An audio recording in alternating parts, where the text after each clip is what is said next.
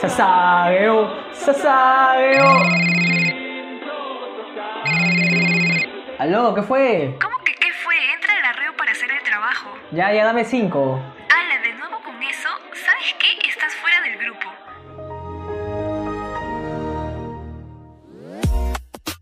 ¿Cansado de que nadie entienda tu pasión por los animes? ¿Cansado de que la gente siempre te diga que te bañes? ¿Y que nadie entienda por qué sueñas con que tu waifu se vuelva real?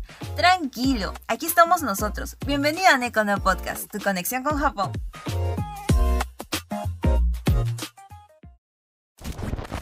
Episodio 4. La cultura de no quejarse.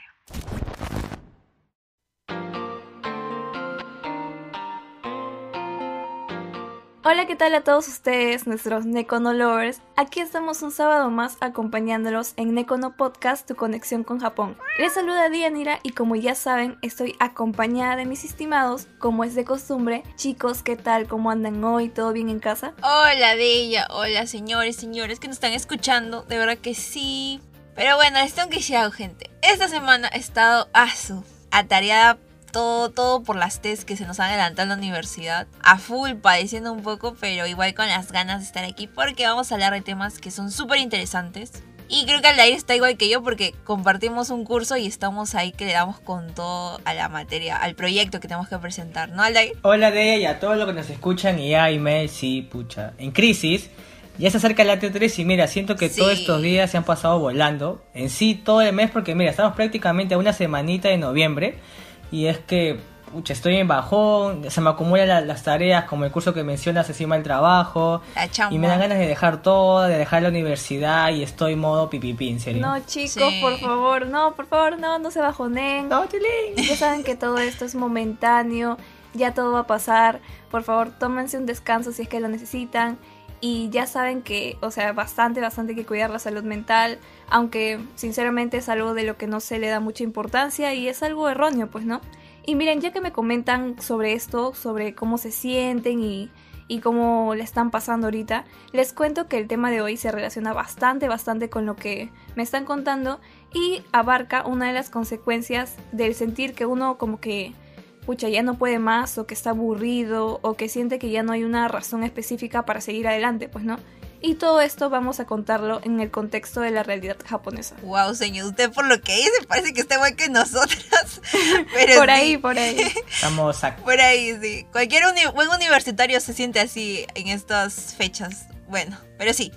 Hoy vamos a hablar, gente, de un tema que es bastante delicado, pero también, digamos, es entretenido porque nos da una perspectiva un poquito más, más abierta, más amplia sobre este tema de la sociedad que Japón maneja, ¿no? O sea, cómo ellos funcionan en sí, cómo es su forma de actuar, qué tan drásticos pueden ser a la hora de tomar sus decisiones o no, y sobre todo las consecuencias. Porque estuvimos viendo y checando y cuando la gente se siente bajo demasiada presión ahí en Japón, suelen tener la opción del suicidio como una, una opción muy frecuente. O sea, y es algo preocupante, ¿verdad? Exacto, Mel. Eh, eso sí es fuerte, pero es algo bastante sonado en Japón y en sí en Oriente. Es como su salida al final, que en mi opinión no es algo que deberían hacer. O sea, puede entender que a veces nos puede dar un bajón o por el trabajo, los estudios, deudas que sobrepasan. Y al parecer, quejarse de ello o hablar sobre lo que nos está pasando no es algo muy habitual allá. Como que no lo ven como una solución. Y aunque no generalizo, pero hay un porcentaje que lo hacen. Sí, sí he escuchado. Miren, miren, la verdad que sí, todo lo que están comentando es cierto y lo que pasa es que su sociedad es muy estricta y sobre todo competitiva. Y miren, como por decirlo de alguna manera, no tienen permitido el equivocarse. Y miren, con esto me refiero a las diferentes circunstancias en donde pueden ser altamente criticados por ello. O sea, por la misma sociedad ser señalados, criticados. Mm, ya, sí. O sea, desde pequeños podemos ver que esto sucede bastante. Y es que no solo en la escuela sufren bastante presión, sino que cuando ya están por acabarla, en la etapa de la secundaria, digamos que, bueno, ellos lo dividen en dos, ¿no? La etapa de secundaria y la parte de bachillerato, que es cuando ya van a salir para la universidad. Y ahí es donde el estrés se les acumula bastante porque tienen que sacar muy buenas calificaciones para entrar a buenas universidades. Ese es el concepto que ellos tienen.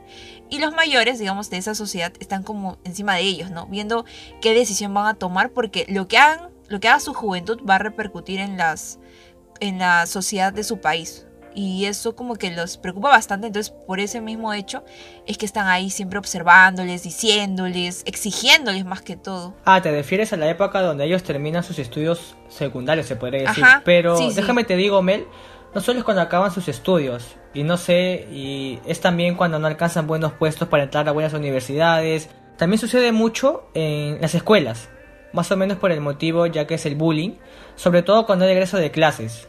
Luego de las vacaciones, ahí es cuando las víctimas ya no quieren sufrir este tipo de bullying en el colegio y optan por la opción de, de suicidarse, se podría decir. Ah, su fuerte eso. Sí, sí, sí. Y mira, justo que hablas del bullying, mira, yo no es que sea una experta del tema, pero por lo que veo en ficción, o sea, en series, en animes, es un tema que siempre, siempre es muy frecuente de tocar, de verdad. Y les digo que específicamente no es cuando la trama principal toca esas cosas, pues, ¿no? Sino que está como que ahí en subtemas, tipo así subliminalmente, cuando trata algo de vida escolar, de estudiantes. Y miren, sacando conclusiones, no, al menos yo lo- por lo que entiendo, debe ser algo bastante, bastante habitual para que lo reflejen de esta manera. Y tanto así que, ojo que ya no les hablo ahora de ficción, existe un lugar, más bien específicamente es un bosque, en donde van cientos de jóvenes al año a suicidarse. ¿Pueden creerlo? Ah, ya, sí, sí. No, sí he visto justo de eso. Se llama el bosque Aokigahara, que tanto es así, tanto tan frecuentes son estos hechos, estos suicidios en este lugar, que ha inspirado la creación de una película estadounidense. Porque verdad que pasa todos los años, sin falta, siempre hay casos y es algo que preocupa bastante y es una realidad notable. Sí, mira, ya encontré el nombre de la peli, está como Da Forex y salió en el 2016 y justamente va de esto. Mira, la película pasa en ese bosque que comenta Melanie, donde ya sabemos, la gente va a acabar con sus vidas, se podría decir, y en ese contexto una chica va en busca de su hermana que ha desaparecido. A pesar de las advertencias de todo el mundo que le ha dicho, la chica se atreve a entrar a ese bosque y bueno, ahí va a tener que lidiar con las almas de los muertos que se aprovechan ahí de la gente que va caminando por, ese lugar. Sí, o sea, por lo que comentas debe ser algo así como un terror, suspenso, una nota así. Pero sí, sirve bastante si la gente acá se quiere hacer una idea más visual del tema que estamos hablando, ¿no? de la idea que le estamos contando. Sí, sí, pero saben que lo más curioso acá de lo que están comentando es que esto empezó por un cuento. ¿Así? Según se dice que personas de todo Japón eligen Aokigahara para morir basándose en el cuento de Kuro Yukai, que mm, traducido al español sería El negro mar de árboles, de Seicho Matsumoto, publicado en 1960, que finaliza con una pareja de enamorados quitándose la vida en este bosque. Wow. Algo sorprendente, la verdad. Hasta turbio se podría decir. Igual esperemos que esto no siga creciendo. Sí. Sí, pues, y mira que con este ejemplo de todo lo que hemos comentado, podemos comprender la magnitud de esta realidad y cómo en la actualidad ya es conocido mundialmente, ¿no? Pero, pero, debo decirles a todos ustedes que como sabemos que este tema da bastante, bastante para hablar y también para generar diversas opiniones, estaremos acompañados de un especialista en este tema que nos dará su punto de vista acerca de todo lo que hemos hablado. Por lo que nuestra estimada señor Melanie, le damos los honores, estará por llamada comunicándose con nuestro invitado. Sí, sí, ahorita ya me voy para poder hablar con nuestro invitado especial que nos va a dar como una perspectiva un poco más desde lado de la psicología para ver este tema con más claridad, ¿no? Y bueno, eh, nuestras voces de repente se van a escuchar un poco diferente como estamos ahorita en el programa, pero no se preocupen que igual la información va a estar súper buena, así que no se despeguen, eh, que volvemos con la mejor parte de este episodio. Este es Nekono Podcast, tu conexión con Japón.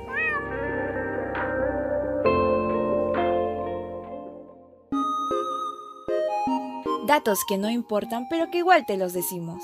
Se cree que la tradición de usar el bosque como un lugar para morir viene de la práctica obaste del siglo XIX, en la que gente de edad avanzada era abandonada en los bosques para que murieran ahí, como una forma de eutanasia frecuente en épocas de sequía y hambruna.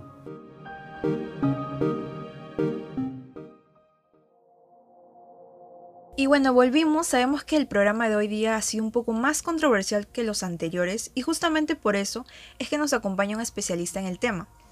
Hoy día está con nosotros el psicoterapeuta conductual contextual Rubén Urquiza, que es el vicepresidente de la Sociedad Peruana de Suicidología, aquí bueno en el Perú, para brindarnos su opinión sobre este tema, ¿no? Buenas tardes Rubén, ¿qué tal? ¿Cómo te encuentras hoy? ¿Qué tal, Melanie? Pues mira, ¿qué te digo? Es una noche un poquito, poquito ajetreada, pero aún así con energía para poder dar un punto de vista desde esta disciplina referente al suicidio. Sí, la verdad que sí. Como te comentaba, el tema de la cultura japonesa de no quejarse, por decirlo así, muchas veces deriva en algo que es algo muy feo, que es el suicidio. ¿Qué medidas o qué circunstancias tú crees que una persona debe estar para poder llegar a tomar esa decisión? Partiendo de la premisa, esto es algo muy feo, ¿no? Esa, esa idea de, de tan solo decir, es que el suicidio es algo muy feo. Esto es algo muy occidental, ¿ah?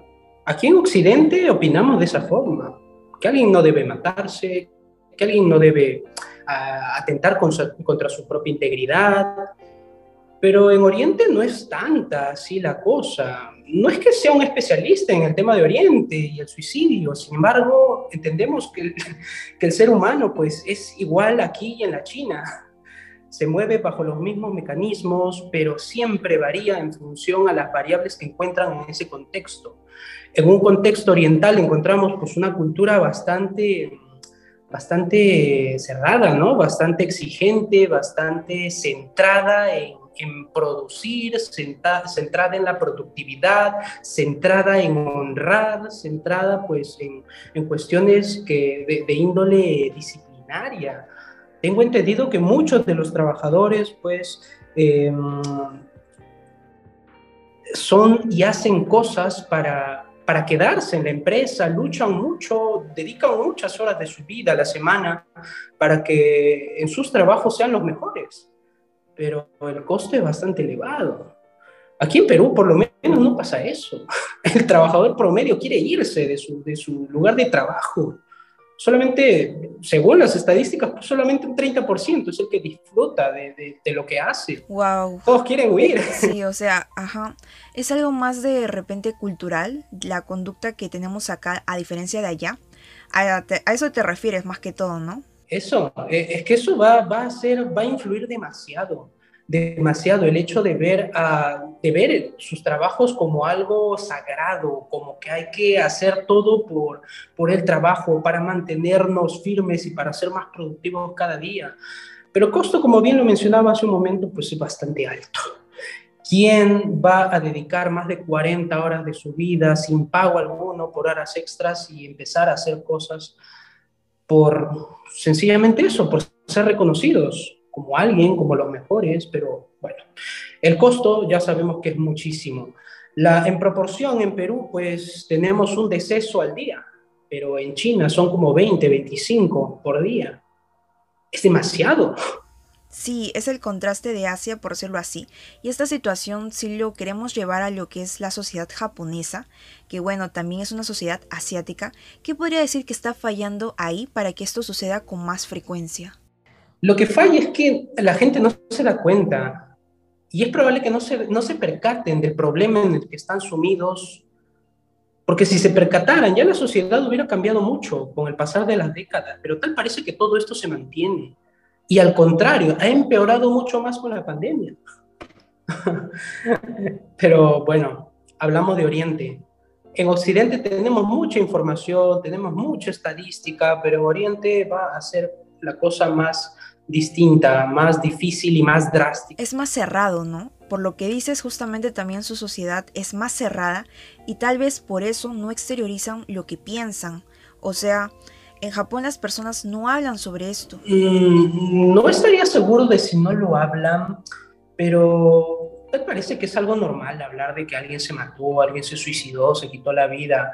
Pero como bien mencionabas hace un momento, esto de ser cerrada, y todo eso, es que es cierto, hasta cierto punto tengo entendido de que personas que vienen del extranjero no pueden nacionalizarse como japoneses, deben tener una ascendencia eh, específica para que puedan acceder a esa nacionalidad si pudieran corroborar ese dato, pues sería genial para poder tener más certeza de lo que estamos hablando. Sí, sí, sí, lo vamos a investigar bien para dar con toda certeza acá este dato, pero sí es algo complicado ingresar a esta cultura, hablar de ella y sobre todo en la parte como que sociabilizar, se podría decir, abrirse es algo que de repente están fallando. Es que en realidad la sociedad ya falla desde el momento en el que tenemos sociedades con iglesias, con estados, ya la sociedad empieza a fallar, porque la gente no se acostumbra. Hay muchos que acatan leyes, muchos que no, personas que hacen lo que quieren, personas eh, que, que acatan todo lo que se les dice, hay una variabilidad tremenda y es normal pensar que en un mundo la gente se suicide. Es hasta casi normal, aunque desde nuestra perspectiva occidental, pues digamos que es mal, que es feo, que no debe pasar. Pero esto de los suicidios ha pasado siempre.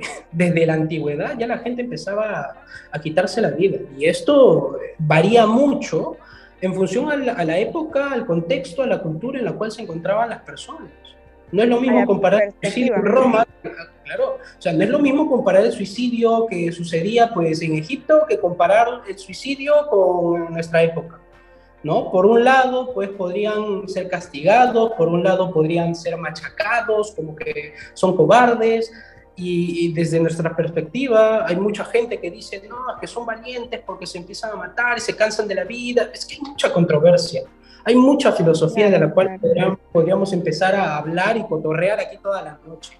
Pero el punto es ese, la sociedad no, no, no, no, nunca ha estado de una manera saludable, que digamos, y que tengamos pues quizá eh, los medios para decir que si yo hago esto no va a pasar esto. Eso no existe. Entonces serían las variables, se podría decir. Por ejemplo, me contaba sobre los tiempos, por ejemplo, si lo veíamos 100, 200 años atrás, acabar con tu vida tal vez por deshonor, una nota así, se veía bien y en la actualidad matarse por, no sé, perder tu trabajo, no está bien visto porque no lo vemos como un motivo suficiente para que tú acabes con tu vida. Entonces... Eh... Pasa, pasa, discúlpame que, que, que, te corte Melanie, pasa no, que... Normal. Esto, esto, esto que mencionas, esto del deshonor, ¿no? Hasta hay, hay personas que incluso en, en Japón, en Oriente, se quitaban la vida por el hecho de no divulgar un secreto, ya sea del rey, ya sea de las personas que lo contrataban, pero preferían matarse al hecho de divulgar algo que ellos sabían. Y eso era considerado, y sigue, no sé si hasta ahora sigue siendo considerado, una conducta que acarrea el honor, que acarrea el ser honrado. Fíjate, ¿no? Si eso pasa, pues, ¿cómo no pensar en el suicidio como algo, entre comillas, eh, beneficioso, ¿no? Entonces, bajo su mirada de ellos, morir por ocultar ciertas cosas está bien. Entonces, la realidad desde su perspectiva de ver el suicidio como una opción para dar fin a ciertas cosas que no la ven tan bien. Y conseguir una consecuencia bastante apetitiva en términos conductistas, conseguir una consecuencia que, quizá todo mundo quiere en ese contexto que es el ser reconocidos, que es el tener honor, que es el ser honrado y, todo lo que acarrea eso. ¿Qué persona no quisiera eso en Occidente? Las personas hacemos muchas cosas por eso, pero tal parece que en Oriente no pasa eso. La única o muchas de las vías que llevan a, a ser reconocidos, a tratar de, de conseguir algo en la vida, pues puede ser a partir de esos medios, tratar de atentar contra la propia vida. Pero claro. fíjate, el mundo al revés. De verdad que sí es el mundo al revés. Pero esa mira es algo bueno. Tal vez sea mi perspectiva que vengo de otro lugar, algo preocupante, porque uno no puede, digamos, dejar su vida, acabar con ella por algo como el honor, porque es algo como tú dices, construido por la sociedad. No es algo válido para que tú debas acabar con tu vida, por decirlo así. Nosotros debemos orientar hacia otra cosa, darle más valor a nuestra vida que a cosas como el trabajo, como el dirá, el qué dirán, los chismes, los secretos. Sí, acá, acá en Occidente preferimos encontrar ese honor, ese reconocimiento, pues a través de qué? A través de las redes sociales, a través de divulgar cómo van nuestras vidas, los trabajos que tenemos, eh, divulgar pues lo bien que entre comillas nos va, los viajes que hacemos, ¿no? Tenemos una manera bastante menos dramática para, para conseguir un poco eso, ese beneficio, ¿no? Pero al parecer que en Occidente es distinto. Y debe ser distinto porque las personas somos muy variables unas de otras y eso es parte pues de, de, la evolución que hemos ido acarreando, ¿no? Tenemos animales de distintas especies, ¿cómo no tener seres humanos que piensan distintos unos de otros? Y tener sociedades que piensan distintas unas de otras. Claro, como me dices, todo evoluciona y cambia. ¿Cómo podríamos hacer que esto aminore y cambie? Porque obviamente no es nada bueno que su población tenga una alta tasa de suicidios, que sea notable, ¿no? que sea plasmada en noticias, en ficciones, también esta realidad. ¿Cómo cambiar eso? Es que es difícil, mira, si, si aquí mucha gente se queja de que las personas son muy adictas a las redes sociales, muy adictas a los videojuegos. Muy bien, implementamos un plan, ¿no? Diseñado por trabajadores sociales, médicos, psicólogos, ¿no? Para que esta situación pues pueda aminorar. Pero, oh sorpresa, ¿qué pasa? Que el plan funciona muy bien, pero los medios, ¿qué sucede? Los medios siguen haciendo su trabajo. Hasta hace poco recibo muchos mensajes de, texto de operadoras telefónicas que te dicen, hazte una recarga y juega Free Fire, eh, tienes TikTok ilimitado, tienes este, pues, beneficios ahí que, te incitan a que tú lo hagas. Imagínate en Oriente, ¿cómo puede ser esta situación? Algo similar. tienen todo la mano. Y con decir que tienen todo la mano, no me refiero a cosas benéficas, sino a cosas que empiezan a hundirlo mucho más como que eh, quizá ya están recibiendo ofertas de trabajo, ¿no? Trabaja a medio tiempo, trabaja por la noche. Cuestiones así, que una persona pues promedio en Oriente es probable que lo vea y diga, uy, no, pues, es que yo debo hacer más cosas con mi vida, debo ser más productivo. Y con esto que estoy comentando, quiero llegar a la conclusión de que sencillamente no basta con un programita nacional para que la situación cambie. Deben cambiar todas las personas, debe cambiar hasta el sistema económico en el cual nos movemos. Pero eso es prácticamente imposible, el hecho de que cambie todo esto. Y, desde muchas disciplinas, desde muchas especialidades, se hacen, se hacen muchas jugadas maestras para aminorar la tasa, pero eso es lo máximo que se consigue. Concientizar personas, eh, guiarlos, tratar de darles una perspectiva saludable del mundo, de la vida, en relación a la mejora en la toma de decisiones, de resolución de problemas. Pero lo máximo que se puede conseguir es eso, nada más, aminorar la tasa de suicidios. Eh, no vamos a encontrar un programa o algo que nos permita erradicar esto totalmente, porque como bien lo mencionaba desde un principio, esto ya se venía dando desde muchos milenios atrás. Y, y, es algo con lo que quizá tendríamos que empezar a convivir, porque de hecho hay muchas personas que sí, o sea, por más que uno pueda incentivarlos, tratar de cuidarlos, tratar de sensibilizarlos, muchas veces hay bastante desesperanza que ya lo único que nos queda pues es confiar en que no lo haga y que no lo va a hacer.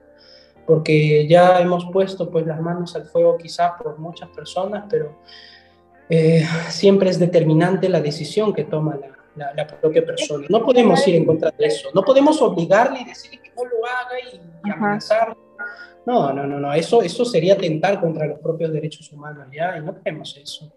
Claro, o sea, lo que me dices es que es una decisión personal y para que haya un cambio significativo, las personas deben decidir cómo, cómo salir de este meollo en el que se sienten como que más acabados, deteriorados de alguna forma. Tendrían que empezar a despertar primero, despertar de esta realidad ficticia en la que vivimos, llena de redes sociales, llena de gente que, que bueno, se la pasa entre comillas muy bien, llena de gente que se casa, que tiene relaciones largas, llena de puras máscaras, llena de puras caretas llena de gente que dice que tener un hijo, tener una hija es lo mejor que les ha pasado, cuando en realidad no es así quizá. Y, es eso, primero, para que la gente empiece a tomar conciencia, primero debe despertar de, todo este, de, de toda esta realidad ficticia.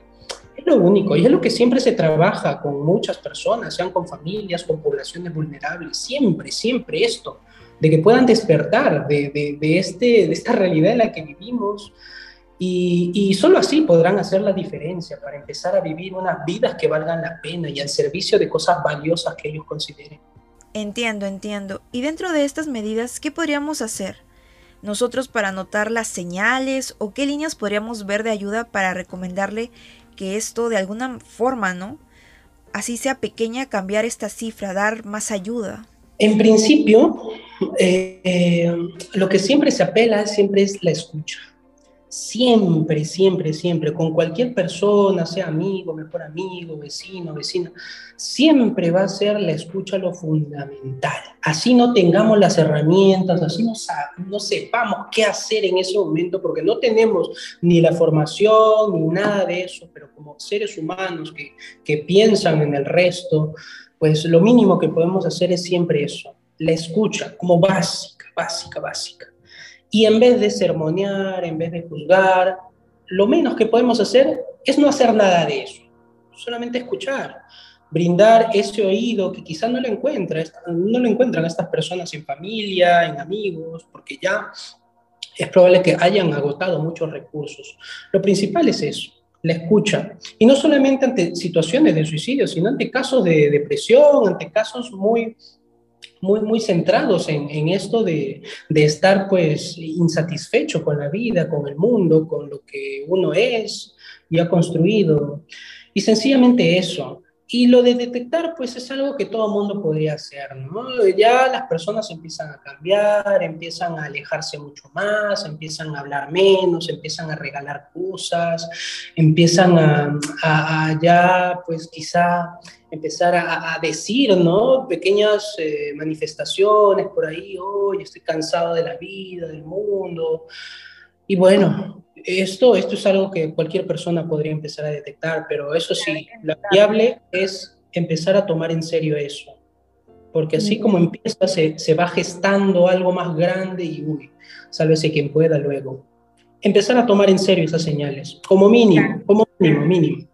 Claro, hay que estar, como dices, más atentos a nuestro entorno, por lo menos si de repente no podemos ahorita salir por la pandemia, salir a hablar con nuestros amigos, pero dentro de nuestras casas, a quienes tenemos alrededor, eso sí podemos notar. Incluso de las personas que menos lo esperamos, de las personas que menos lo esperamos, siempre tener esa, ese bichito de decir, mm, no me voy a fiar de mi mejor amigo, mejor amiga, de esta persona, de esta persona, porque probable que, que le esté pasando mal. Así se vea muy bien en las redes sociales, así se vea muy bien con un trabajo excelente, así se vea excelente eh, de, la, de, de la fachada hacia afuera. Así que con esto lo que trato de decirles es que no nos fiemos de nadie. No se trata de que no confiemos en nadie, sino se trata de considerar a todos en esa misma brecha, de que todos están predispuestos en un pequeño porcentaje a tener estas ideas de suicidio, estas ideas de no seguir viviendo o de no seguir sufriendo. Todos, todos, nadie se salva, nadie. En este mundo hemos venido a vivir y a sufrir. Así que tener en cuenta siempre, cada persona está llevando su propio luto, su propio sufrimiento, que no lo hace saber al resto, pero siempre, siempre, no hay nadie que esté invicto. Por eso es que siempre tenemos que estar atentos hasta de las personas que no tenemos quizá ahí eh, la, la, la certeza de que lo va a hacer o no lo va a hacer o no lo va a hacer nunca ni siquiera fiarnos de, de, estas personas, tratar de ayudarlos con la apertura. Alertas y atentos, sobre todo más ahora, ¿no? Que estamos, bueno, un poco más abajado esto gracias a la vacuna y todo, pero que estamos más ahora todo el tiempo en casa, como que la gente ya no es tan sociable como antes. Eso ha cambiado. Entonces siempre estar alertas a nuestro alrededor, nuestro entorno y todo lo que se pueda tratar de ayudar para que esto ya no suceda con tanta frecuencia de verdad que gracias más bien por darnos tu perspectiva, tu opinión, porque nos ha ayudado bastante a como dar más vista a este tema, que hay que hablar de este tema justamente para que la gente conozca que es una realidad y se pueda solucionar de alguna manera. Sabemos que no se puede erradicar, pero de alguna manera tratar de ayudar a que esta situación baje un poco. ¿Y hay alguna forma de que te puedan contactar si quisieran o algún medio que nos recomiendas tal vez? Bueno, pueden, pueden solicitar quizá consulta conmigo directamente. Eh, bueno, el número es el, el clásico, es el 935-477-626.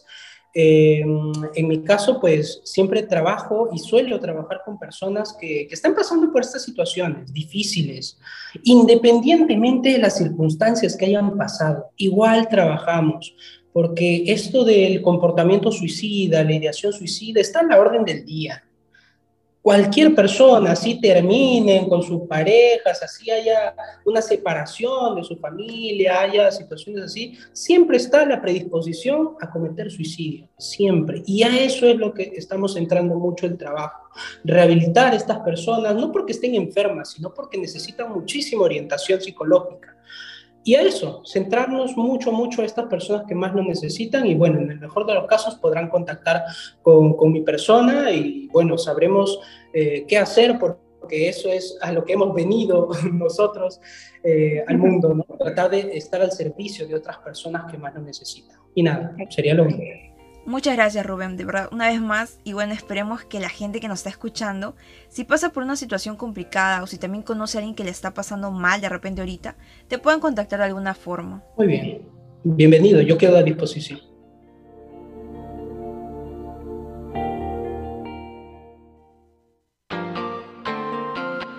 Y estamos de vuelta y como les dijimos, qué interesante es escuchar la opinión de un especialista en el tema. Y ya que con todo lo que nos ha contado, podemos tener una perspectiva más amplia sobre lo mismo, sobre este tema, sobre esta realidad.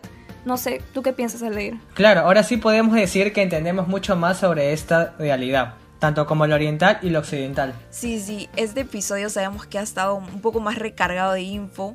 Sabemos que hasta sea de repente el más largo que hemos grabado esta temporada, pero gente de verdad que lo vale. Tiene muy buena información sobre todo el tema de que hemos hablado del suicidio, de por qué se da, ¿no? Históricamente, también la perspectiva y mucho más, de verdad, eh, vale la pena escucharlo. Y bueno, debo decirles que con mucha pena tenemos que irnos ya, ya tenemos que ir despidiéndonos. Pues sí, Melanie. eh, recordemos que debemos tocar estos temas con el debido respeto y no tomarlo a la ligera. Por eso mismo decidimos contactar a un especialista. Así es de ella, tomar siempre bastante importancia al cómo se sienten ustedes y si pueden en su entorno, si algo cambia en personas que conocen, como por ejemplo amigos, familias, apelar siempre a la escucha como nos recomienda el especialista porque ahí podemos empezar con la ayuda.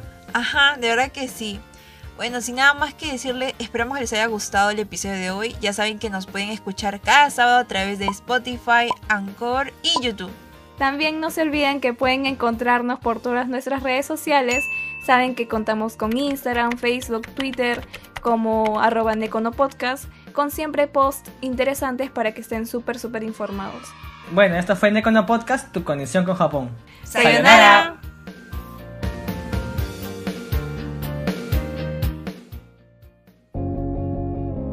El tiempo es muy corto para hablar sobre lo asombrosa que es la cultura japonesa, ¿verdad? Pero no te preocupes, volveremos con mucho más en un próximo capítulo, solo aquí en Nekono Podcast.